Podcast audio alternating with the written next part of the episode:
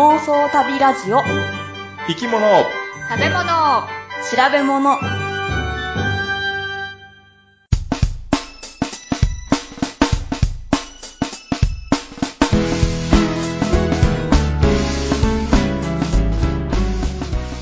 この番組は世界中の見てみたい生き物、食べてみたい料理、訪れてみたい国についてなかなかそのチャンスのない3人が調べたことをもとに妄想力を働かせながら語り合うラジオ番組です。毎回生き物を一つテーマとして取り上げて、それにまつわる生き物の話、食の話、旅の話をお送りします。北海道では列車のことを汽車と言います。グッチーです。水着を買いました、ポチコです。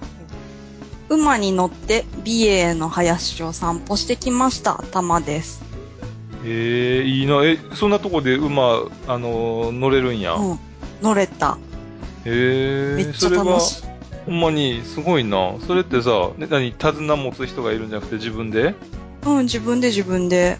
おー自分でパカパカさせんの。え、それってタマさん今までにやったことがあってってことですか？ほとんどないな。え、そんなで初めての。いきなりでもいけるよ。あ、そうなんですか、えー、そんなのあるんや。え、な、馬がちゃんとなんか調教されてるからってことか？う。そうそういうまあ乗馬に来た人に乗ってもらうっていう用の馬がうん。何頭か飼われてるような施設で、ううんん。そこで、まあ、初めからも別に引っ張ってもらうとかじゃなかったね。へー。で、こっち行け、あっち行けみたいなのはどうするんですか？止まってとか。手綱、手綱やな、全部。初めの歩き始めは、こう、お腹を足で蹴るけど、う。うんん。あとは全部手綱でやってた。へー。そういうのはじゃあ乗る前に教えてくれるんですか？あ、なんかもういきなり、はい、またがって、みたいな。そう。えー、いきなりやな、うんそれ。うん。も、そんな難しい感じでもなかったし、ー。その前をインストラクターのお兄さんが歩いてくれるから、うん割とそれに馬もついていこうとするから、ううんん割と簡単な方なんかな。でもやっぱり、その美瑛の綺麗な景色の中をこう自分で馬でこう散歩するのは、うん。うんあれは楽しい。だいぶ高いわけですか？視界がこう、開けるんですやっぱり山、あの、馬の上だと。うん、結構高かった。うーんで、やっぱり、高い建物とかないところやからほとんど。うんうん。だから景色を見るときに、うん車とかに乗ってるよりも普通に歩いてるよりも高いとこから見れるって感じ。うんおー。おすすめ。えー、すごいな行ってみたいうんうんか。うん。えー、で、そえっと、タマさんは、えー、汽車に乗ったんですか？汽車に乗ったな。はや、早い汽車に乗ったな。どんな汽車に乗ったんですか？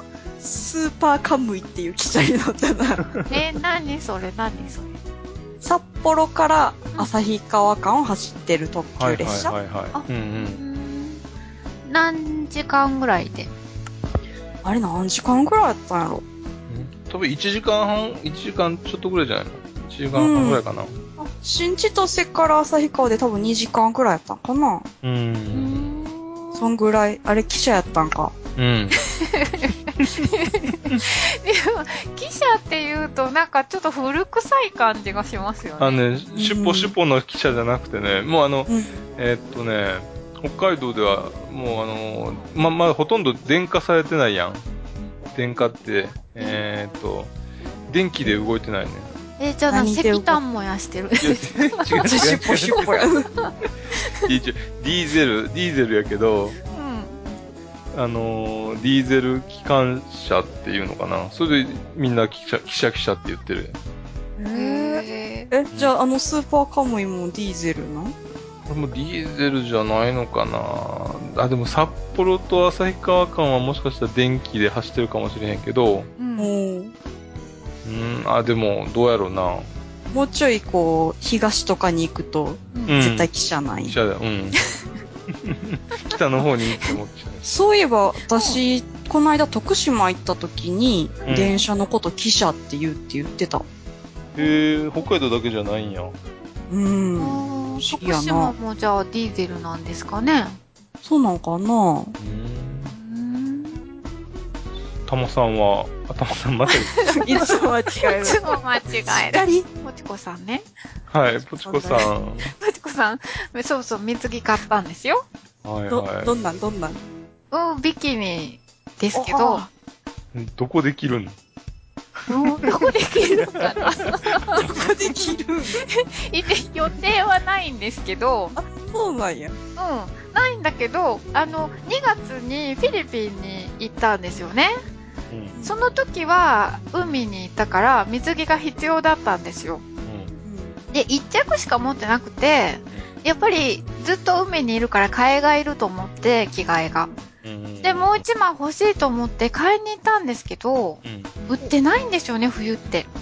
あうん。あなんかね、もう、バッチで泳ぎますよっていうような、ーうんなんていうの、競泳用の水着みたいなのしか売ってなくて、だから、へ夏に買っておこうかなと。あ、なるほどなー。はいはいはいはそう。でも、それを着るまでにはね、ちょっと、まだ時間が、予定もないし、ちょっと時間がかかるなっていう感じですかね。えらいハードル上げたね。自分で、そんなハードル上げて、ハンドル？ハードルうんあそうですか？うん。そせめてあの、ワンピースというか、あの、あうん、でも、ワンピースって、お腹が冷えるんですよ。あ。ああ、そっか。そんなことないですか？たまさん。ちょっとわかる。このね上がった後に冷えるよね。そうそうそうそう、冷えるんですよ。で、トイレに行きたくなったら、またワンピースって、うんめんどくさいですよね。うんうん。うん。そう。だからら、ビキニなんですよ。なるほど。うん。はいはいはい。そう。で、上着着ちゃえばいいんだもんね。な、そうやな。水に入るときだけそこパッと脱いで、あと上がったらまたパッと着ればいいじゃないですか。そんな、そんな感じだ。そんな感じ。ちょっと人には見せられない感じ。ええー。今、夏やな。はい、夏ですね。じゃあ、そろそろ本編に行きますかね。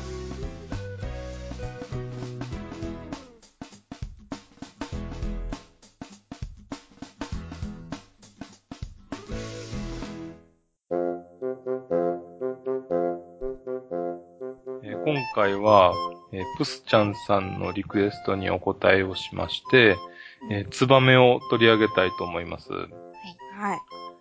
ツバメはね、夏、まあ春先ぐらいからか、よく見かけるような日本だとね。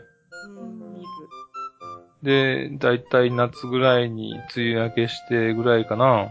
うん。うん。で、えー夏ぐらいに、みえー巣立って、で、また南の方に帰っていくっていう、そういうような感じで、ね、皆さん多分な、馴染みのある鳥かなと思うんですけども、まず、その、ツバメなんですけども、基本情報ということで、はい。ツバメは、さっきも言ったように、春先に、えー日本にやってきて、民家の、まあ、軒下なんかに巣を作って、その後、えー子育てして、で、また南に、冬の間は南に戻っていくと。で繁殖と、えー成長っていうかさ、うん。冬の間を過ごす場所が違って、うん。うん。えー日本だと沖縄県以外でうん。繁殖が行われてるということならしいよ。で、沖縄は、まあ、越冬のための、えー場所みたい。おー。じゃあ沖縄には冬に見れるね。にいるっていうことだね。うん。うん。で、台湾だとかフィリピンだとかボルネオと、うん。えーマレー半島、ジャワ島などで冬を越すみたいです。うーん。うん。で、ごく、ごく稀に、その日本で冬を越す、日本ってまあ、あの、中日本から西日本ぐらいか。うん。越すうツバメのことを越冬ツバメと呼ぶそうですね。うなんや。うん。寒くないの？そのツバメは。え、寒いやろうけどな。うんが、頑張る感じ？頑張るんやろな。ああの、歌にあるような感じで。歌があるん？越冬ツバメっていう歌があるんですか？あるある。うん。おー。演歌？演歌やな。うん。へえ。ご存知ないですか？えっとないですね。ど、どんな内容なん？あの、寒いねっていう感じ。なんて言ったらいいんやろな。森、森正子やで、森正子。ないよ。ね俺も、あの、イメージとしかあれやけど、おーまとめるとそうなるよと。そう、ヒュヒュルリ、ヒュルリララって、聞いたことある。え、それはツバメの歌だったんですか？そうそうそう、越冬ツバメ、それがツバメの歌よ。でもそれまとめたら寒いねになそうる。そうそうそう。そ寒さをこらえて、あ、じゃあ、それはあれやな。それ、宮古春美です。そうそうそうそうそう。全然わからん。よくわかったな。うん。で、いや、そういう、あの、越冬ツバメというのも、人間に近いところで生活してるよね。あ近いよ。うん。もう、ほんと、家の玄関とか、その、軒先というか、そういうところで、えー巣を作ってるし、昔はもっとね、あの、土壁のところによくついてたけど、うんもう、そういう建物がなくなってしまったからね。あなんか土壁とかの方が巣がくっつきやすそうやんな。最近のやっぱり建材は、その、ツバメにはあんまり良くないみたいな。ああ、そうなんや。スヌーを作るのには、あんまり、つるっと滑ってしまうっていうかさ。ああ、くっつかないんだ。うんうんうん。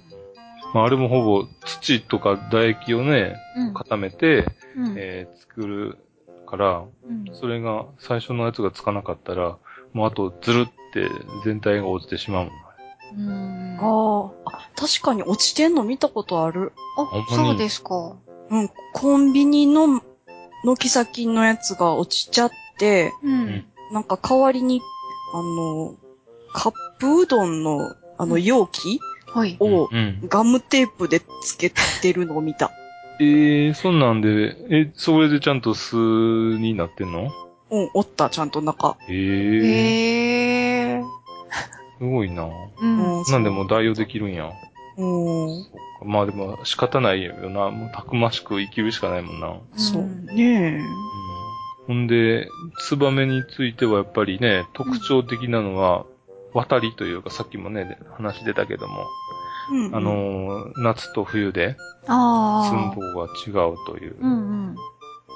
で、なぜ渡りをするのかとうん。おういうのは、まあ、いろんな説があるそうなんですけども、うん。一つ目は、食物説。食べる、食べ物ね。うん。より多くの餌を求めて渡ると。う。うんん。まあ、日本なんかの北半球は、えーまあ、樹木が茂っていてう、ん。昆虫なんかも豊富だと。うん。でうん、夏は、まあ、繁殖の条件にいいけども、秋になると、まあ、昆虫が急に少なくなって、うん。で、餌を求めて南に移動するっていう説が一あつ。で、もう一つは、あ。えー氷河説。おか,、えーかつては、うんまあ、地球が氷河期にあった時代にうん。渡りをするようになったと。それまでは定住してたのに、えーうん氷河期がやってきたんで、渡りをするようになったと。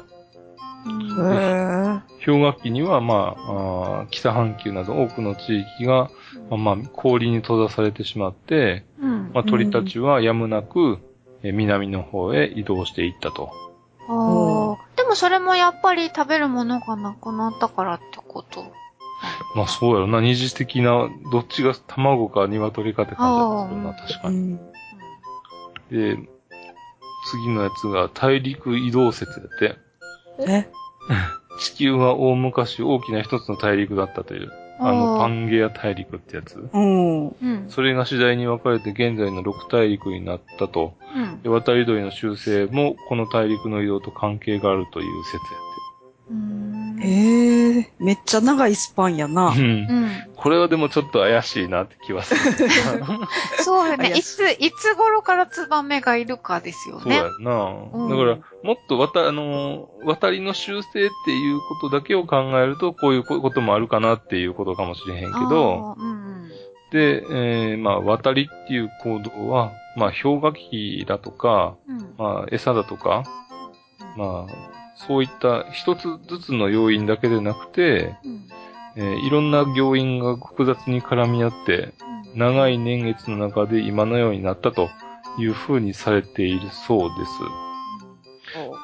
なんか玉虫色の決着っていう感じ おおーってなる。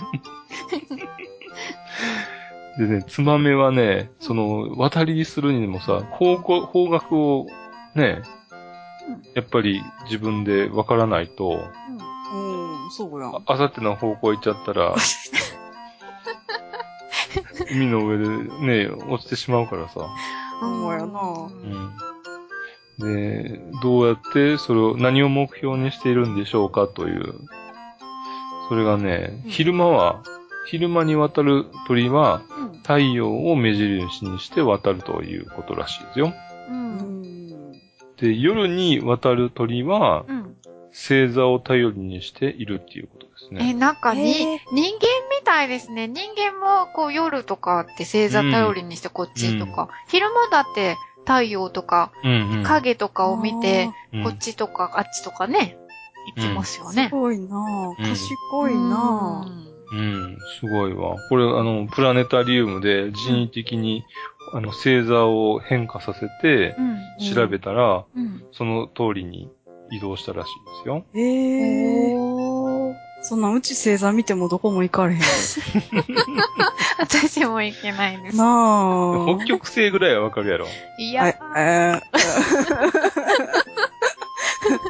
夜の方がでも移動しやすい気はするけどな。えーそうですか？うん。北極星の方が、北極星がすぐわかる。だって、今何時ぐらいかなんてさ、わからなくても、北極星さえ見ればわかるやん。ー、わからそうなんですか。全くわからない。まあでも、そんなちゃんと星座がうん頭の中に入ってるというか、あーうん。で、えーツバメについては、うんおそらく昼間に渡るという風に言われているそうです。じゃあ太陽を目印にするんですかね。うん。あと、やっぱりある程度、地上の海岸線だとか、山川とか、うん。そういうのの地形もある程度見てるということだし。器用やなぁ。うん。よくそんなの覚えてられるわ。で、えー、ツバメみたいに、えー渡りをする生き物、他にも何種類かいると思うんですけども、うん。うん。何か思いつくのありますか？え、鳥ですか？うん。まあ鳥じゃ、うん。まずと鳥からいくか。まず鳥から？うん。鳥をする鳥、うん、鳥なんかいっぱいおるからな。うん。え？渡り鳥。渡りあ鳥。渡り鳥？渡り鳥って鳥いるんですか、いや、いない。あかん。あかん。ダメだ、全然。今日はダメだ。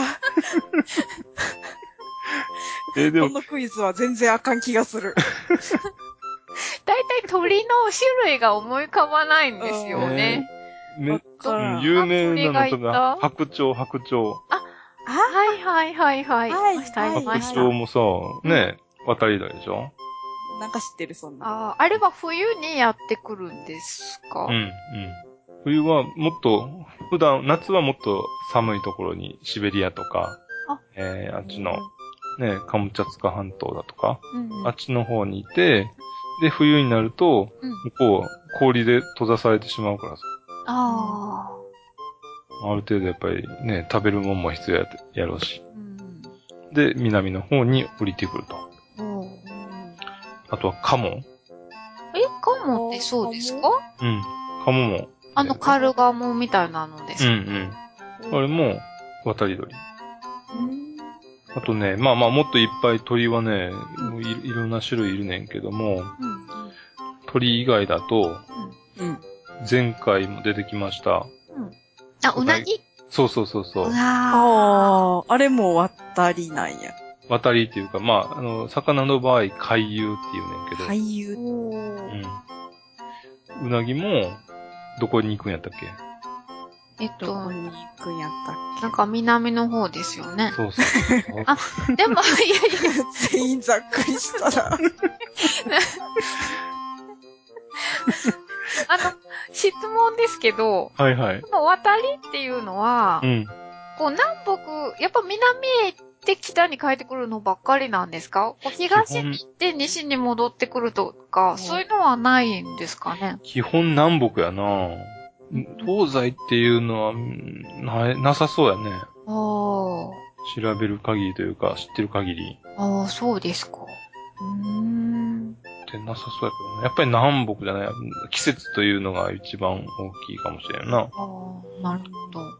うん。やっぱり中移動地域に特有かもしれん。あの、赤道直下やったらさ、うん。南北に移動する意味がないもんな。あの、夏が2回来るやん。うん。で、赤道直下というか、寒くなったりして食べるものがなくなる時もないから。そうそうそうそうそうそう。うん、あとね、まあさっきのうなぎの話は、うなぎは、うん。えーっとね、グアム沖で産卵をして、ああ、そうでした。で、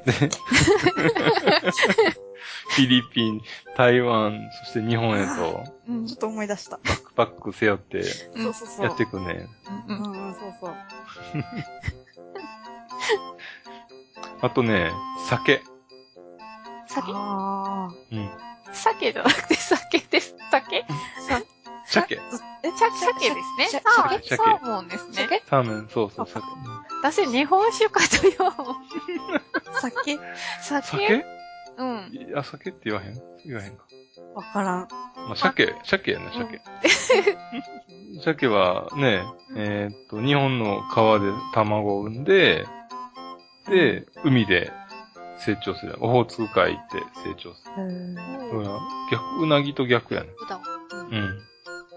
うなぎは、海で卵を産んで川に帰ってくる。うん。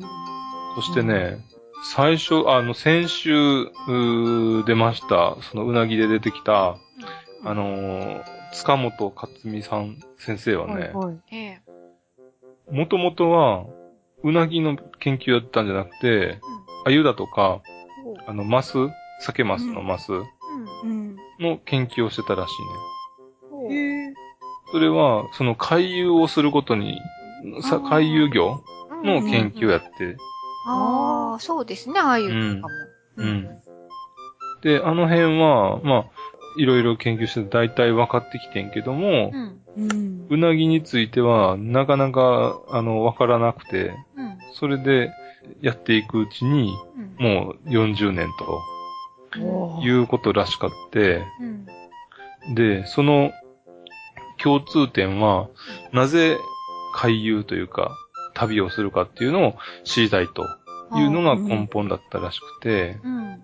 ある仮説をまた立てて、塚本さん。うん。2週連続塚本さんやけど。うん。いいよ。でね、うん動物はうん元いた環境に不具合を感じるようになった時に、うん。そこから脱出すると。うん。うん。で、これが動物の回避の第一段階であり、回遊のえー原初の形だということらしいですよ。で、例えば環境の不具合っていうのは、うん。餌不足だったり、うん。あるいは個体密度の急増だったり、うんう。ん。外敵の侵入、あとは寒冷化など、あそういう環境の悪化が脱出のきっかけになると。で、脱出をして、うん。で新天地を求めて、うん。えーそこで生き残ったやつが、うん。また、そういう行動を繰り返すことによって、そ、の、お定着するというか、渡り、回遊が定着すると。ああ。じゃあ、いい場所に行けた子だけが子孫を残してそうそうそうそう。続けられるってことなんですね。そう。そういうこと。で、そういう人たちがやっている生活習慣やから、うん。そういう生活習慣がメジャーになるやん。うん。ね、以前ちょっと進化の話でも出たかもしれへんけど、そういった人たちがの生き残るということは、うんその人たちがマジョリティになるから、うん。そういう人たちの集団ができて、うん。次第に芝で分かれると。うん。この仮説からすると、うん。ツバメについては、うん。うん繁殖生態、これはあの、巣を作ったりとかさ、うん。えーそういったものを変えるよりは、うん。行動生態を変える方が簡単だったということで、例えばね、繁殖地はさ、はい。うん。もうほぼ固定されるようなもんじゃない？今まで、うん。ツバメは、環境がいい時は、うん。わざわざ渡りをする必要がなかったん。う。うんん。繁殖地は日本で、うん。で、冬も日本で越冬してたかもしれん。昔のツバメの祖先、先祖、先祖っていうか祖先。うん。今度はその何かの理由で、うん。多分まあね、寒くなったりとか、餌がなくなってきたりとか、うんそういった理由で、うん。冬の間はうん。南の方へ行った方が餌がああるよと。その寒いとこに温度が適応できないとかっていうこともあったかもしれないし。ずっと暖かいところで過ごした方がいいように思うやん。ああ、そうですね。もう帰、うん日本に帰ってこずに、ずっとそっちにいればいいですよね、あったかいとこに。うんそっちがそんなにいいならそっちにいとけばいいやんと。うん。やつのところがいいんやろうと。でも帰ってくるな、みたいな感じ。そうそうそう。でも、あの、繁殖の生態って、繁殖をするっていうことはさ、もう、ほぼね、本能に近いものやからさ。それを、えー変えるっていうことは、うん。もっとまた時間が必要になってくるほと。例えば、卵が高温になりすぎるかもしれへんし。南の方やと。う。ああ、ゆだっちゃう。う。うん。ゆだっちゃ ゆで卵できちゃう。うんう。いやー。あとは蛇なんかの天敵がいるだとか、ああ、そああ、そっか。うんっていうのもあるかもしれへんし、う。で、結局は、やっぱり渡りをした方が、うん。あー繁殖というか生殖、生息率というか、生き残りが良かったんで、まあそういうう人たち、そういうグループだけが今生き残ってると。ああ。そういうのを今ツバメと呼んでいるっていうだけの話。うん。なるほどなもしかしたら、今後、えーずっと越冬ツバメならぬ、えー、エッカツバメが台湾なりフィリピンかなんかにいるとするやん。夏でも、そのフィリピンなり、その南方で繁殖できるとうん。いうやつが出てきたとするやんかう。ん。でそしたら、そいつらも生き、が生き残っていたとすれば、うん。新たな種がそこで生まれるということになるやん。うん。渡りをしない南方で生まれて、南方で育つという種類のツバメが出たら、多分南方ツバメかなんかになるかもしれんけど、名前は適当につけて、え、名前も、じゃあ、種もそうしたら変わっちゃうんですか？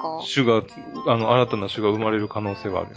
ああ。まあ、それを目にすることは多分ないかもしれへんけど、うん。あとは何千、何百万年とか、何万年とか、うん。わかんないけど、先の話かもしれへんけど、そういった種類が生まれてくるかもしれへん。うん。はそういうのが、まあまあ進化といえば進化やね。あ。うん。まあ、塚本さんも、旅に出るっていうことは、周りの環境に何か不具合が起きた時に、えーかん旅に出るんじゃないかとうん。おお。いうことで仮説を立てて、うん。ご自身もいろいろ経験してるそうなんですよね。ご自身？もそう、普段の生活でも旅に出たくなる時ないですか？ああ。そうね。行き詰まった時とかですか？そう。うん。ん。旅に出たくなるなぁと思った時は、ちょっと日常に、えー、不具合が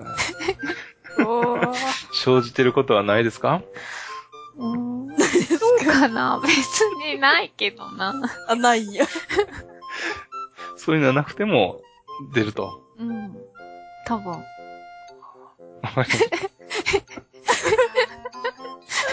別に順風満帆にずっと来てるし。あ グッチーさんはじゃあ、旅に出た時は何かあったんですか？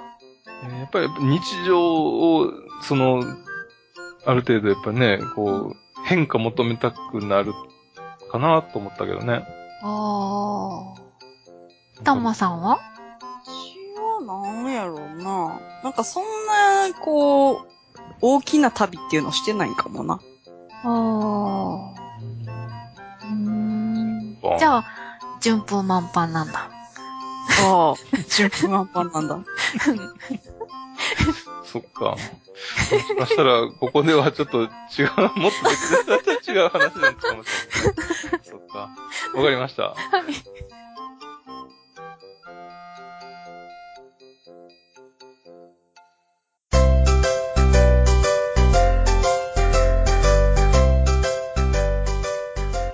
クイズです。お、いきなりやね。ツバメといううん。漢字が入っているううんん。洋服は何でしょうか？はい。はい。ぐちさんどうぞ。塩ビ服。正解です。やったあーモーニングやろ。あ、違うよ。あ、モーニングと違うんやっけ？ああ、じゃあ今日はもう話しがいがあるね。えモーニングと塩ビ服は違うの？違います。えー、塩ビ服って、あの、うんジャケットの後ろの裾がこう、ツバメの尻尾みたいにさ、こうぴょぴょって長くなってて、で、黒いからな。うんだから、塩ビ服。英語やったらテールコートって呼ばれてるん服やね。こう、もうめっちゃかっちりした時に着るようなやつ。うんそうそうそうそう。そうやな、内閣改造じゃなくて。ああの時に着てるのは実は塩ビ服ではないんです。そうなんや。ややこしいでしょう。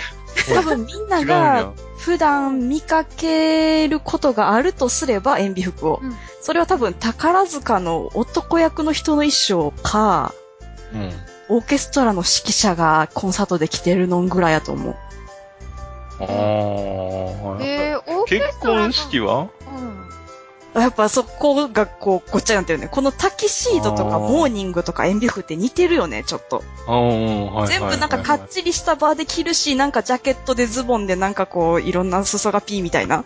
うん。うん。それの違いがよくわからんなとうん。思ったので、今回は西洋の紳士服、主に礼服として使われるものについて調べてみました。うんなんかえ、えらい、乗せられたというか、すごく、何載せたあの？いや、わからんけど、あの、別に打ち合わせも何もしてないのに、ちゃんとうまいこと間違えてくれたっていうことですか？いい答えをしてくれたよ。その、えっと、かっちりしたバーで着るっていう、その、礼装やね。うん。礼装の時に昼間に着るのがそのモーニングコート。夜に着るのは塩ビ服もしくはタキシードっていう風に言われてて、まあこれは現、現代の正しい礼装の形っていうのが決まってる、こういう感じで。うんで、モーニングって塩ビ服とどう違うかっていうと、えっとね、ジャケットの前側、ボタン止まってるよね。そこから、えっ、と、後ろの長い裾に向けて、モーニングは緩やかな曲線になってるね。で、塩ビ服は、そのままジャケットの中心の裾のあたりから横にキュッと伸びて、そこから、えっ、と、なんて言ったらいいんかな、90度ぐらいの、こう、角度がついて尻尾みたいになってるっていう、その、違いがあるうんなってるなってる。そこが多分ちょっとごっちゃになってるのかなっていう感じかな。えー、でも、うん。違いはそこだけですか？違いがそこだけなのかなというと、やっぱり根本ができた経緯にちょっと差がある。ああ。完全に同じ流れでできたものではなくって、例えば塩ビ服はもともとは乗馬の時に着られた服が原型になってて。で、モーニングっていうのは朝の散歩、馬で散歩をする時であったり、狩猟をする時用に作られたものであったり、で、あとうん、タキシード、タキシードはイメージつくかな黒の蝶ネクタイのキュッとした感じ。うんあれは、えっ、と、今で、こう、お家でくつろぐときに着ていたものが原型。えー、タキシードで くつろぐの？そう。まあ、その詳しいところをちょっと一個ずつ見てみるとね、はいはい。うんまあ、塩ビ服から行こうか。うんうん塩ビ服がやっぱ一番古いのかな、これは。18世紀ぐらいに、うん。イギリスの乗馬服、フロックって呼ばれるこの上着があってんけど、そのフロックっていう乗馬服がフランスですごく流行して、うん。で、それがもう乗馬服だけじゃなくて日常の中でも着られるようになったんやって、で、そのフロックをルイ16世が着るように習慣ができて、うん。それがきっかけで、1780年代ぐらいにフランスの宮廷服っていう風になったんやって。うん。なんか、タキシードと塩ビ服は、うん。あの、シルクハットうんうん。が似合うような気がすんねんけど、ああ、似合う似合う。モーニングにはシルクハット似合わへんような気がするねんけど。あ気のせいあ、あとね、塩ビ服の、ううんん。えーっと、その、礼服って言ったけど、その服だけじゃなくって、いろんなグッズがやっぱりあるやん、今のシルクハットみたいなの。うん。その一式揃えての礼装やから、そのシルクハットの他にも、塩ビ服の場合で言うと、うんステッキであったりとか、はいはい。あと白いドレスグローブとか、うんうん。あと時計は絶対懐中時計じゃないといけないとか。えだ。からもうこれメガネは？メガネは？はい。あのえ、なんかさ、丸いやつで片っぽだけつけるやなんか、あれどうなって手で持つやつ？つ。わからへんけど。わからん引っ掛けるんやんじゃないの？こう。よくわからん、それ。でも、あれは違うか。もう、グッチさんがもし、絶対ないやろうけど、塩ビ服を着なきゃいけなくなったら、もう一式揃えなあかん。大変なことになるよ。おじゃあ、ノーベル賞の、あの、授賞式にそれ着ていかなあかんってことやんな。取るの？俺、うん、あの、ちょっと先週、あ先々週か、うん。あの、発明したやつで、もしかしたら物理学賞の 頑張ったらいいと思う。頑張って応援しとく。うん。で、うん。さっきから出てるモーニングやね。あの、うん。えっ、と、尻尾にかけて曲線になってるやつ。うん。あれは、その塩ビ服が18世紀ぐらいから始まったのに比べて、19世紀半ばぐらいにできたもので、うん。うん。さっき言ったみたいに朝早くに乗馬で散歩しに行ったりとか、狩猟に行ったりとかして、その後に、えっ、と、うん着替えずに宮廷まで出られるようにっていう風にした服で、まあ、どっちかっていうとちょっとカジュアルさをもともと持ってたものやね。だから塩ビ服とは、まあ別の成り立ちでできたもの。うん。そうか、朝、朝、その、ちょっと、えー、人遊びしていくわっていう、朝活やな。朝活、朝活用のんが、モーニング。ああと、モーニングって、まあ、普段着ることないし、着るとしたら、あの、ああの、結婚式の時になんか、お父さんが着てる感じ？うん。ああ、やけど、実は今、普通にこう、サラリーマンの人とかが着てるシングルの背広あるでしょ、はい。あれの原型はモーニングなんやって、うん。あのモーニングの後ろの丸くなって尻尾が長いところを切り落としたものが、今のシングルの背広になってるということらしい。そうなんや。うん。で、あともう一つはタキシードやね。う。うんん。これはさっき言ったように自宅でくつろぐとき、うん。主にそのタバコを吸うときに着られてた服らしくって、だからまあくつろぎっていうのがこうタバコを吸うってことなのかちょっと感覚としてわからんですけども、うん。へーそういうのが19世紀後半に流行しだして、今に至ったと。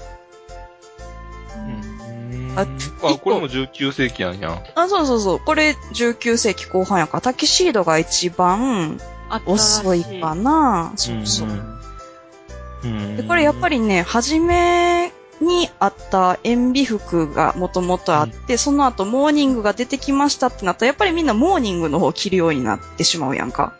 うん。で、さらにそのモーニングの後にタキシードが出たってなったら、やっぱタキシードの方が着やすいからそっちの方をよく着るようになって、どんどんどんどん燕尾服って着られなくなってきてるし、うん。タキシードも、あ、タキシード、モーニングも着られる機会はだいぶ少なくなってきてる。うん。で、うん。あ、一個ね、面白かった、調べてて面白かったのがさ、うん。タキシード仮面が着てるのって、うん塩ビ服らしい。何タキシード仮面って。タキシード仮面知らん。うん。セーラームーンの、知らんか。うセーラームーン世代じゃないから。そっか、そうだよな。うん。え、でも何？それが？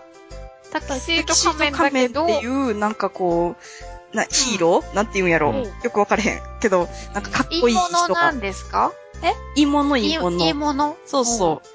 が、なんかこう、夜の闇から現れて、セーラームーンを助けるみたいな、うろ覚えな感じだけど。今見ました。い結構イケメンな感じであ、す。そうそうそう、そんな人。え、でも大丈夫そんな、なんか、仮面してるけど、わかるんあ目がちょっと出てるのもあります目よは出てるよ。真ん中開いてるよ。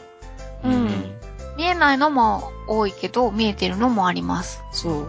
あれ、えシルクハット被ってた？はい、かぶって被ってたます。う。そうで、。なんかマントみたいなの。そうそうそう。マントもしてるね。うん。そう、あれは、タキシード仮面って言いながら、塩ビ服仮面らしい。ええー、あかんやん。あかんな。子供は間違えるでな。うんでもやっぱりさ、タキシードって夜、あ、タキシードちゃうわ。塩ビ服って夜の冷装で、なんかうん格が高い感じがするからさ。うん。いいんじゃない？で、塩ビ服仮面っていう名前があれやからちゃうかなと勝手に思ってる。そうやろな。でも、タキシードも仮面もどうかと思うけどな。どっち？どういうどういうことですか？なんなん仮面が嫌な。えー、仮面、うん、仮面ってなんやろな。なんでそんなにミミステリアスな感じがしていいじゃないですか。そうか。うん。まあそう。な。うん。いや、仮面ライダーやってたし。なんか並べられるとそれはちょっと。違うじゃないですか。シートとライダーを並べるとどうやろうな。だって仮面ライダーは全面的になんか被ってます。確かに、確かにそうや。仮面は仮面違うから。違う。そうやな。うん。すごいどうでもいい話をしてしまった。えっと、今、塩ビ服、タキシードとモーニングって3つ見たけど、もうん。う1個知っといたら面白いなって思うのが、うん。ブロックコートっていうものなんやけど、ロックコート？さっき塩ビ服、なん。そうそう、うん。塩ビ服の時に、そのフロックっていう上着が元で塩ビ服にどんどんなっていったって言ったけど、このフロックコートっていうのはそれとは全然違うものらしくって、うん。これがなんかね、ネットで見るとすごい混同しちゃってる記事とかがいっぱいあって、うん。もうめちゃめちゃわけわからなくなってんけど、簡単に言うと、えーっとね、今のダブルの背広の原型になってるもので、今のダブルの背広の裾をそのまま長くした感じ。うん。で、これはイギリスで19世紀初めぐらいに流行ったんやけど、その元が何かっていうのは諸説あるらしくって、うんまあポーランドの軍服が元ですよとかいうのもあるらしポーランド？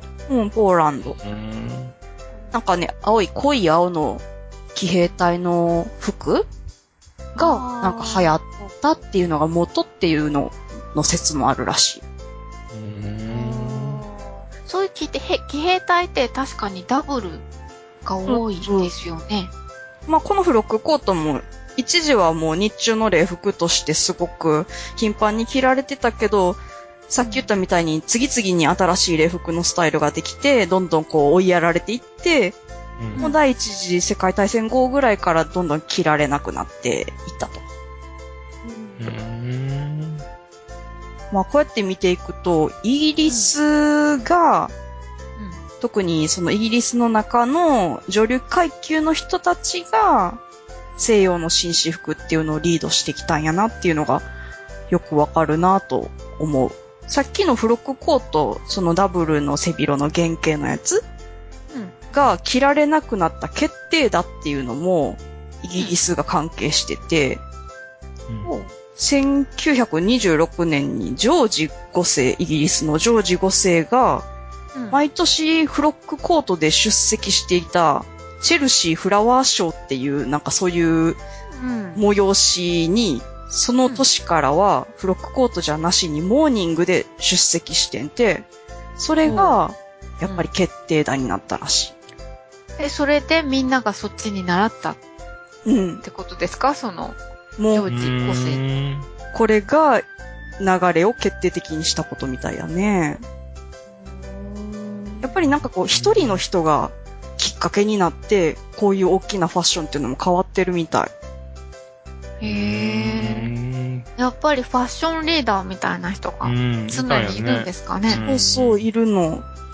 まあまあ、そ確かにそこで、と、なんでどっかの国の王子様がうん。かっこいいとかさ、うんうん。そういう話は絶対あったやろうしな。そうね。今のなんだっけ、えー、あの人。イギリスですか？いやいや、あの、イギリスもそうだけどさ、日本でも、なんだっけ、日本ってそんな素敵な。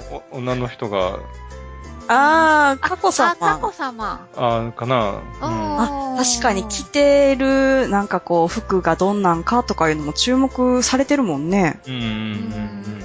そうだ、そそうう。いうので、あとはダイアナさんが来た時だとかさ、あー、ほんまや。なんかそうですに、にね。現代でもね、う。そうんいうのはやっぱり、まあ女の人の方が多いかもしれへんけど、うん。うん、なんか、あるよな。あるある。そうですね。今でもあの、キャサリン妃の着た、なんかワンピースがたくさん売れたりとか。うん。で、またそんなに手の届かないような高いのを着てないんですよね。そうだあの方ってね。ね。うんだから余計にみんなが同じの欲しくなっちゃうってういう。ん。うん。まあ、こういうのをいろいろ踏まえまして、う。うんん。今回、今後のうん。礼服が、まあ、100年単位でどんなのが出てくるか予想っていうのをしてみようと。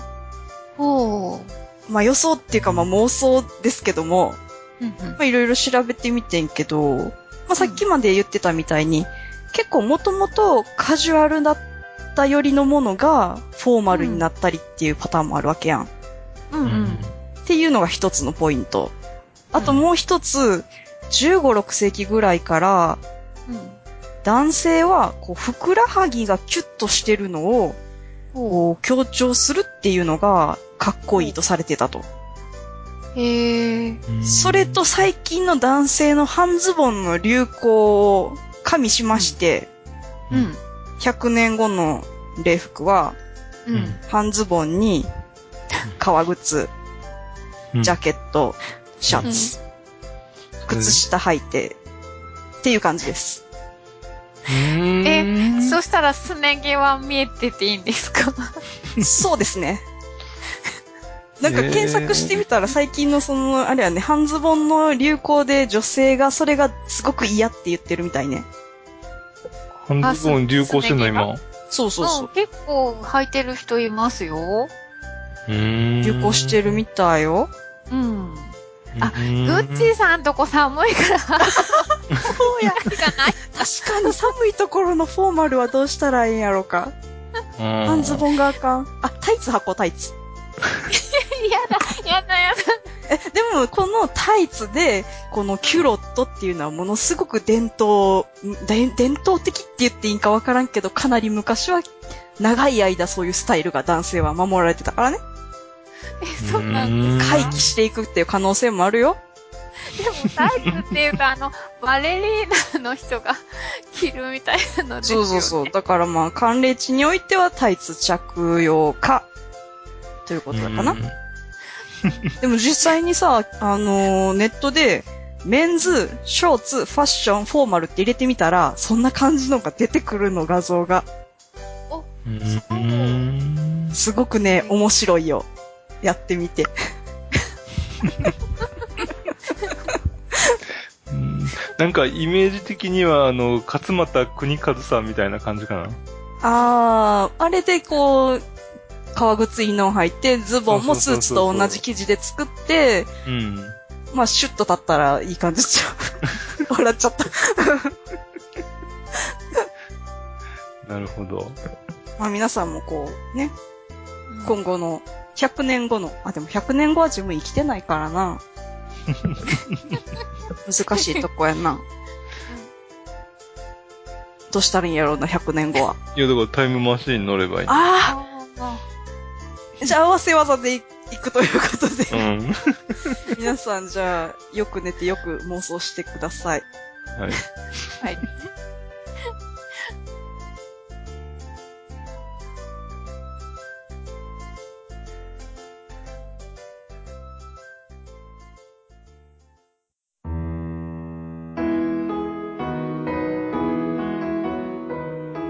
今日の食の話はですね、前菜とメインと締めの料理っていう3皿からなるツバメ料理のコースをご紹介したいと思います。お久々にツバメ食べちゃう？ツバメ食べちゃおうかな？うん。はい。食べちゃいますよ。はい。えっと、まず前菜なんですけどうん、前菜は美容とか健康にもツバメの巣料理です。おー。ツバメじゃなくて巣ね。ですね。う。うんんうん。あの、リクエストいただいたポシちゃんさんからもね、ポチコさんはツバメの巣料理かなと期待されていましたし、うん。はい。うんまず前菜に持ってきました。うん。で、ツバメの巣っていうのはですね、穴ツバメっていう種類のツバメが作った巣なんだそうですね。うんうんうん。あの、日本にいるツバメとは違う種類なんだそうです。日本のやつは食べたらやばい？うん。あの、食べられないみたいです。日本のはなんか泥とか、なんかそういうもので、さっきもグッチさん言ってたけど、そういうので作ってあるから、ととてもじゃないけど食べられません。うん。で、この穴ツバメっていうのは、うん。自分のツバメ自身の自分の唾液をうん塗り固めて作るんですって。おーだから他のものを混ぜてじゃなくて自分の唾液だけだから、うんそれはそれでなんかちょっと抵抗がある。唾液っていうの。え、海藻とか、そんなの関係ないんだっけ？海藻ってなんか言われることもあるみたいですけど、うんあの唾液みたいですよ。唾液だけで作ってるみたいです。うーん。うん。そうなんや。うん、なんだそうですよ。で、住んでるところは、インドネシアを中心とした東南アジア。うん。うん。で、巣を作るのにですね、だいたい1ヶ月から2ヶ月かかるんですって。うーん。うんでもそんな唾液が集まるの？オスとメスと二人で協力し合って唾液出し合って。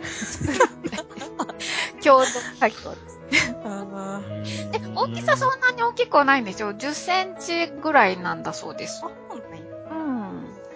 で、子供が巣立った後は、巣はね、もう捨ててっちゃうんですって。で、また新しく子育てするときには、また新しく巣を作るんで、うーんもうそれ残っちゃうだけなんで、それを取って食用にしてるんだそうです。。卵産む前に取っちゃったらダメやな。そうダメ。うんで、えっ、と、売られているのはですね、乾燥品か、もう戻して味をつけたものか、まあどちらかなんだそうですけど、うん。で、毎日食べるならね、美容のために、乾燥品を買って自分で調理するのがお得なんだそうですけど、うん得って言ってもいくらぐらいするんやろちなみにね、そうそう、100g あたり、品質にもよってだいぶ差が随分あるんですけど、うん 100g あたり3万円から、3万円か9万円ぐらい です。です。でも 100g なんだけど、調理すると7から8倍に膨れるんだそうです。あ、そっか。だからま量やもんな。700か 800g あたり3万円から10万円弱とうんいうことです。ううんん。で、もしね、買って調理してみたいという方はですね、調理するのはとっても簡単でして、え、3万円買ったん？え、買ってないです。買おうと思ったんですけど、あまりにも高くて。ででもって、お腹の足しになるものだったらちょっと買おうかなと思うんですけど、あんまりお腹の足しになりそうもないじゃないですかう。ん。うん。だからちょっと買いませんでした。そうか。そう でも、あの、調理法だけちょっと調べたので、ご紹介します。水で戻します。だいたい3、4時間で戻るんだそうです。うん。で、戻ったら、その水につけたまま蒸すだけです。30分から1時間半ぐらい蒸すだけ。うん。うん。その、戻したら形ってどんな形になるんかな？なんかふわふわしてるんかな？ふわふわというか、ちょっとせ繊維う、ん。なんか、あ繊維っぽいよね。へえ。だから、春雨あみたいな感じかな？見た感じは。それよりも食べるとコリコリ感があるらしいですけど、おお。なんかあの、フカヒレとあんまりなんか違いがあんまりわかんないと言ったらあれだけど。似てますよね。へえ。うん。形がちょっと違うだけですよね。フカヒレうとん。ツバ似てるんか？あうん、似てます。バラバラにしちゃったら、で、バラバラにしてスープに入ってたら、どっちかどっちかわかんないかもしれないですよね。うん。でも、いかんせん食べたことがないので、なんとも言いようがないです。はい。ということで、一品目は終わりでですうね。ん。うん。うん。次、えっと、二品目はメインディッシュになります。うん。パスタ料理です。ほへぇはいー。料理名は、う。うん。ツバメの巣でパスタ作るの？そんな単純な？え。ー そんなことはないです。えっと、料理名聞いてくださいね。はい。聞く聞く。リディディロンディネなんだって？何今の？わかんない。ニディディロンディネなんか、そういう音楽かなって思ったけど。うん。あの、ニディっていうのが鳥の巣。はで、えっ、と、まあ D は多分英語で言うオブみたいなものだと思うんですけど、で、ロンディネっていうのがツバメ。で、ツバメの巣っていう名前の料理です。な イタリア語？イタリア語です。イイタリア料理。イタリア料理ではなくて、サンマリノ共和国の料理です。サンマリの共和国。どこにあるかわかりますか？名前は聞いたことあるけど、あの辺やろっていうぐらい。うん。イタリア半島の、まあ、真ん中辺の東側、アドリア海側の方にあるちっちゃな国なんですよね。え世界で5番目に小さな国なんですって。えうん。だけど、世界最古の共和国でもあって、独立国家となったのは西暦301年。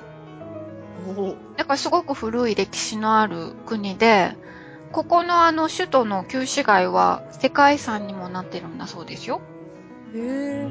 山のね、あの上にあって、まあなんか天然の要塞みたいになってるから、独立が保たれたっていう。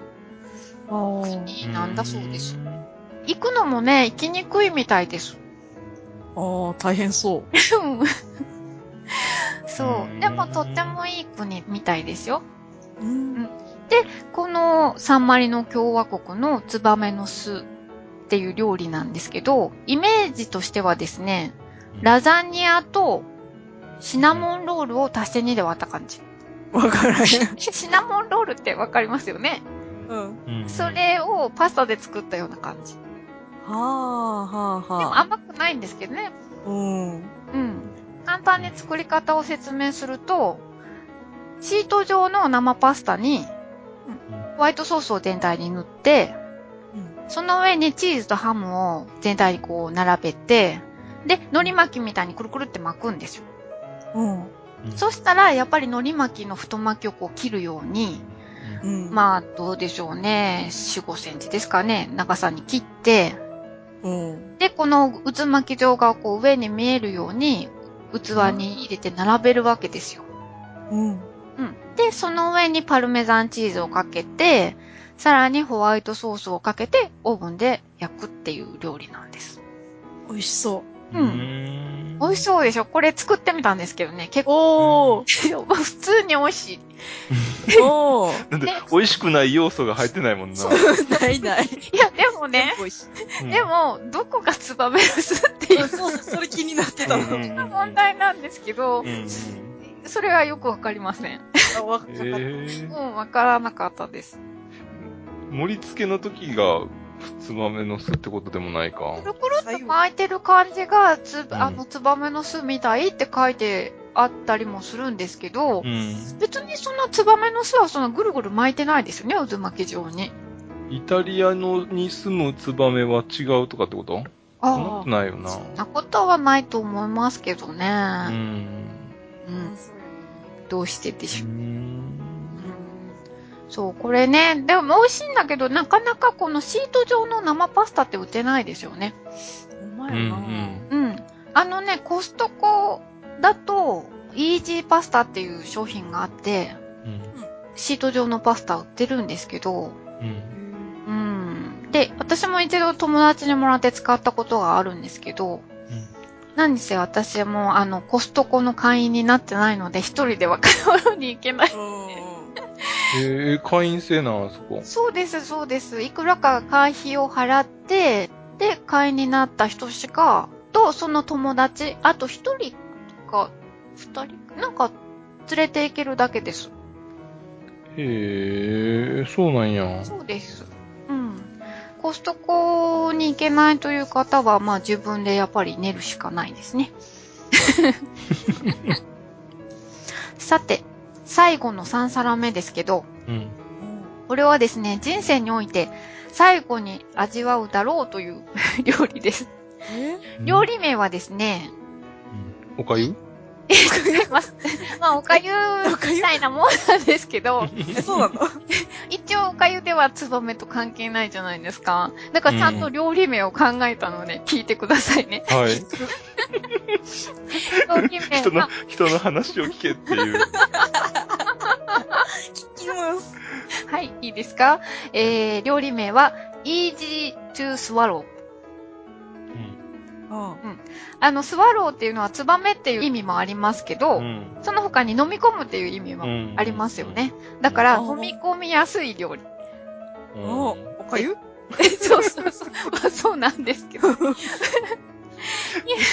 うん身も蓋もなかったの、確かに。あ後からその話を聞けば。潰してしまってたよな。潰し合いや。うん。タマさんのあの話の最初の盛り上げ方と、今回のあの話の潰し方が、仕事してるな。うん、してますね。えーと、でも、あの、日本語でも、そうそう、飲み込むことって、園芸って言いますよねうん。聞いたことないですか？あ、園芸の園ってどんなんやっけ？あのね、口辺にツバメです。あだから、英語でも、日本語でも、こう、飲み込むっていう感じのイメージがツバメっていうんですね。あ。はあ、不思議。ほんまやな。そんなイメージないよな。なんか飲み込んでんのはさ、うーとかさ。うわ、飲み込んで。ねそうですね、確かに。そんなイメージやけど、うんう。ん、メジャーじゃなかったんかな？ああ、そうですね。ツバメの方が割と身近にいたからうん。なうんかもしれませんね。うん。でですね、えっと、物を食べるっていうのは結構大変な作業でしてね。普段何気なくやってるけど、大変なんですよ。で、そうのうん、食べる様子をちょっとコマ送りで説明してみますね。はい。はいうん。まず食べ物あるのを目で確かめますよね。これを食べる。で、ちょうど口の中に入る量を、いい量を口に入れますよね。ん。あの目で見て頭を使って、うんだってたくさん入れすぎたら食べられないですよね。こう噛んだら吹き出しちゃってば。うん。うちの下の子やわ。かわいいな。学んでないですね。まだ学習してないわ。うん はい。で、口の中に入れたら、今度ちゃんと口を、唇を閉じますよね。口を閉じて。うん。えー、咀嚼、噛みますね。うん。で噛むと噛んだ、一回噛んだものっていうのは、歯の上から落ちますよね。うん、潰したら、潰れたのを落落ちて、こう、口の中でばらけますよね。食べ物が。それを、あのー、下ベロうんとほっぺたの筋肉を使って、うんもう一回その歯の上に乗せてるわけですよね。で、また噛む。で、また落ちるから、また乗っけて、乗っけて噛んで、乗っけて噛んでってことをしてるわけです。器用。うんそんなんしてるつもりなかったけどな。そうないない。で、その噛んで、そのドロドロになったら、今度は口の奥の方で一塊にします。うん。バラバラに全体に食べ物が中にいたら飲み込めないんですもんね。うん。うん。だいたい奥の方に一塊にして、そしたらですね、息を止めて、気道の方を閉じて、お？う。うんん。気道を閉じるんですよ。2本ありますからね、喉の。う。うんん。で、気道を閉じて、で、ごっくんって食道の方に飲み込むという、こんな作業をしてるんですよ。ほんまや。やってるつもりないけどな。そう。うん、すごい。そう、何気にやってるんですけどう、ん。うん。だけど、人生が終わりに近づいてくると、筋肉とか衰えたりして、うん。まあ脳も上手に働かなくなったりとか、いろんな、まあ、障害が出てきて、この作業が上手にできなくなるわけです。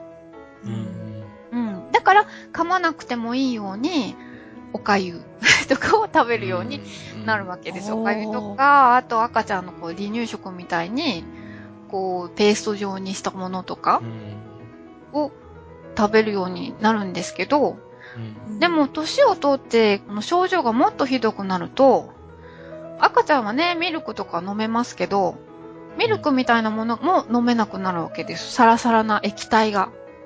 なぜかっていうと、口の中で液体っていうのはばらけちゃうんですよね、全体に。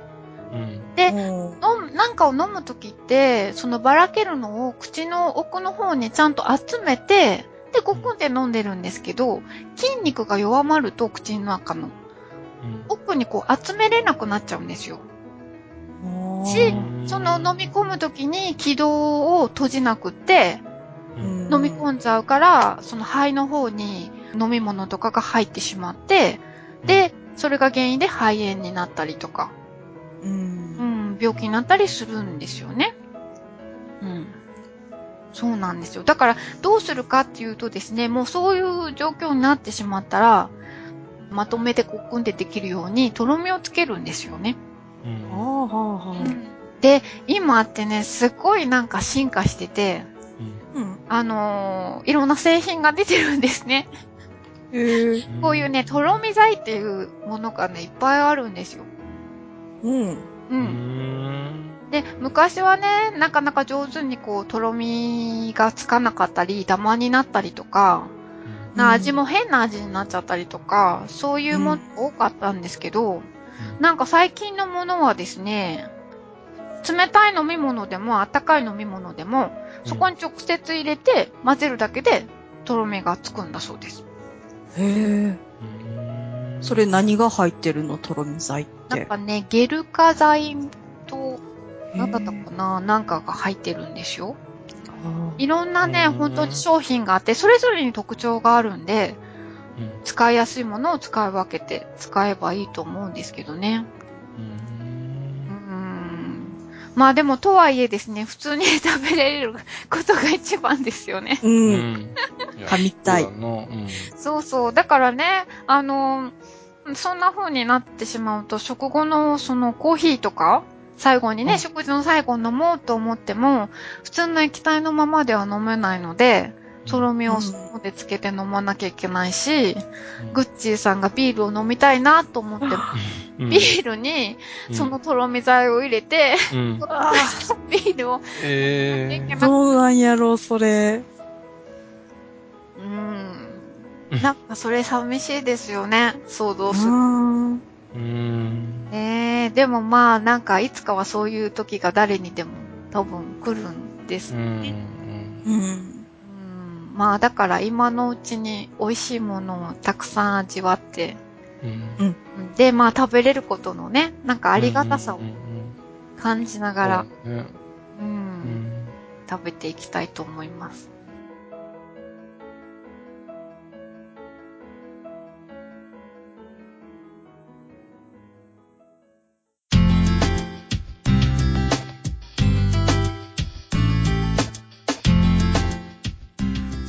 はエンディングです。今回もメールをいただいていますので紹介したいと思います。ひろしさんからいただきました。はい。題名が、シチューご飯に、シチューはご飯に、てんてんてんですね。うん。私の家では物心ついた頃からシチューはご飯にかけて食べてました。かけないのが普通と知ったのは小学生高学年ぐらいの時です。学校で恥をかいたので母親に聞いてみると、どうやら父親の家庭でそうなってたからシチューをご飯にかけるようになったようです。調べてみるとご飯にかける派が結構いるんだと安心しましたが、3人方とも知らないみたいなのでやっぱり少数派なんですね。私の家ではやらないですが、チーズ乗せて焼く家庭もあるそうです。ということです。うんはい、ありがとうございまありがとうございました。うん結構かける家庭が多いってことですか？うん意外と、まあ、うちもそうやけどね。なんかツイッターとかでも割と、かけるよっていう人もいるみたい。ああ、そうす。ですか。うんでも、合わないとしか私には思えない。白に白でしょ？うん。だから、あのービーフシチュー？うんうん。うんあのーデミグラスソースの。はいはい。あれなら、なんとなくわからなくもな、かけてもいいかなと思うんですけど、うんあそれはやっぱ色の問題になってるってことか。色と味かな味もか。味も、だってクリーミーなのと、ごあ飯がどうも。やっぱこう、炭水化物にこう、炭水化物味が多そうなものをかけるのが辛いんかな。ああ、そうですね。でも、結構いけるよ。そうです。うん。慣れたら別になんとも。慣れたらですか？慣れたらというか、うんいや、もう美味しいよ、美味しいよ。そうですか。うんいや、でも、あの、このヒロシさんの、うん。あの、お母様って偉いですね。うんだって、お父さんの家庭でそうなってたから、それを、うん。ね、そのかけたっていうシチュー。そうそうそうほんまやいやーひろしさんのお父さんは、まあ昔は強かったよな。ああ、そうですね。多分昔は、あの、男が強かったっていうことやよな。うん。あそういうのもあるかな。もう、うんグッチさんはね、もポチコさんの旦那さんも、う、そうですね。じゃあ、えっと、もう一件メールが来てますので、じゃあ、グッチーさん紹介してください。稲熊さんからいただきました。えーこんにちは、えー毎月必ず食べるほどうなぎ好き。えーお店が混み合う土曜の牛の日は避けてえ行くタクシー運転手の稲熊です。えうなぎのリクエストにお答えいただき誠にありがとうございます。えー変わりうなぎといえば、え最近は食べていませんが、え埼玉県小川町と巣鴨のトゲ抜き地蔵で、やつめうなぎをフレンチレストランでうなぎ料理をいただいたことがありますが、えー違いはわからなかったです。えータマさんのうなぎとは関係のないぬいどりネタ、金銭に触れました。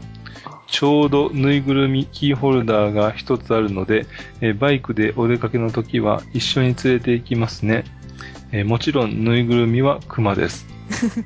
えー番組中、ポチコさんとグッチーさんの、えーヤマハのおイントネーション、えー僕はグッチーさんと同じでした。えー前々回のカナブン、カナブンやけど、は ポチコさんと同じでしたが、えー最近は笑いすぎてタクシーのハンドル操作を誤るといけないので、ウォーキングの時に聞くようになりました。えー車にひかれないように注意しますが、田んぼの中なので、たまに農家の方の車が通るくらいの交通量です。えー皆さんの軽妙なトークで僕が事故る心配はなくなりましたので、えー前回で爆笑トークさ炸裂されて OK ですよ。えーこれからも楽しみにしています。お互い体には気をつけて暑い夏を乗り切りましょう。ありがとうございましありた。がとうございました。稲熊さんってでもすごく2ですね。うんうなぎうんこだわりがしっかりある感じがうんわかる。すごいわ。結構ね、あの、いろんな本も読んではるしね、そのツイッターを見ててもね、読書家の読人や書や。しね。まあ多分じ待ち時間とかあって、そういうところでも読む時間があるのかもしれへんけど、うんそれにしてもなんかさ、結構難しい本読んでたり。ねえ、すすごく物知りですしね。うん。すごいわ。うん。そんな稲熊さんがバイクでお出かけの時に、熊のぬいぐるみを連れて行っているという事実が 面白かった。そうですね。写真も見せてもらったうん、けどね。ツイッターでね、写真上げていただいて。う。うんん可愛かった。バイクに熊がこう乗っかってた。うん。うんうんいやーあと、ヤツメウナギさ、うん。うん。なんなんやつめうなぎ？ヤツメウナギってね、うん。なんか目が8つあるように見える。えー、う何それあれは何ですか？あとの7つは。なね、エラの穴。あ、エラ穴が7つあって、目が1つというか、まあ、一うん、うん一対エラ穴が7つい。うんうん。で、八つ目うなぎっていうね。うん。私も知らなくて、調べてみたら、その目の問題よりも、八つ目うなぎの口？あ、うん口のこあれ丸いだけやもんね、あれね。ま、え、丸くて、なんか、丸い中に歯がいっぱいこう、うん。丸くあってね、ちっちゃな歯が。で、それがさ、吸盤みたいに、寄生するんですよね。えー、何それ。なんかね、つそうい、いて、うん。そう、ガシガシ食べるっていうか。あのー、大きなね、うん、魚に、うん。プシュって、要は吸盤みたいにね、プシュって食いつくんですよ。で、それで、その、魚の体液を、えー、なんか飲むっていうか、なんですって、そういう映像があってね、もうかなりショッキングでした、見たら。怖い。絶対検索せんとこ。あの、ヒルみたいにね、こう吸うわけですけど、それよりもヒルはちっちゃいけど、うんヤツメウナギってやっぱりウナギみたいに長いんですよね。うん。う んちょっとホラーでしたね。かなり原始的なね、魚の種類やからね。うん、そうらしいですね。でもそれを、あの、稲子さんはお食べになったと。おー。どんなお味なんでしょうね。うーん。食べたことないなうん。でもまあね、味があまり違いがわからなかったって書いてあるから。じゃあ、うなぎみたいな味がするんですかうね。ん。はい。ありがとうございました。はい。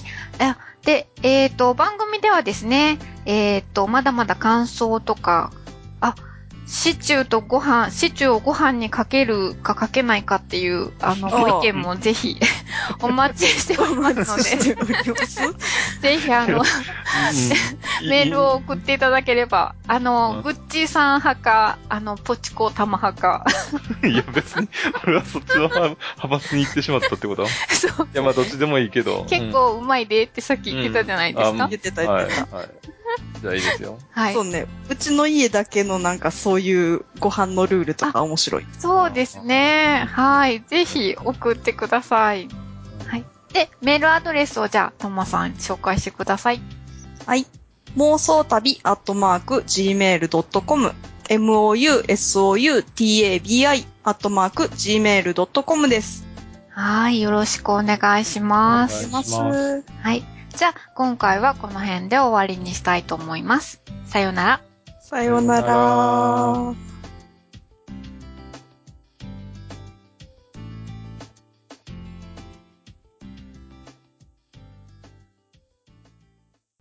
この番組はバックパッカーを応援するたびたびプロジェクトの提供でお送りしました。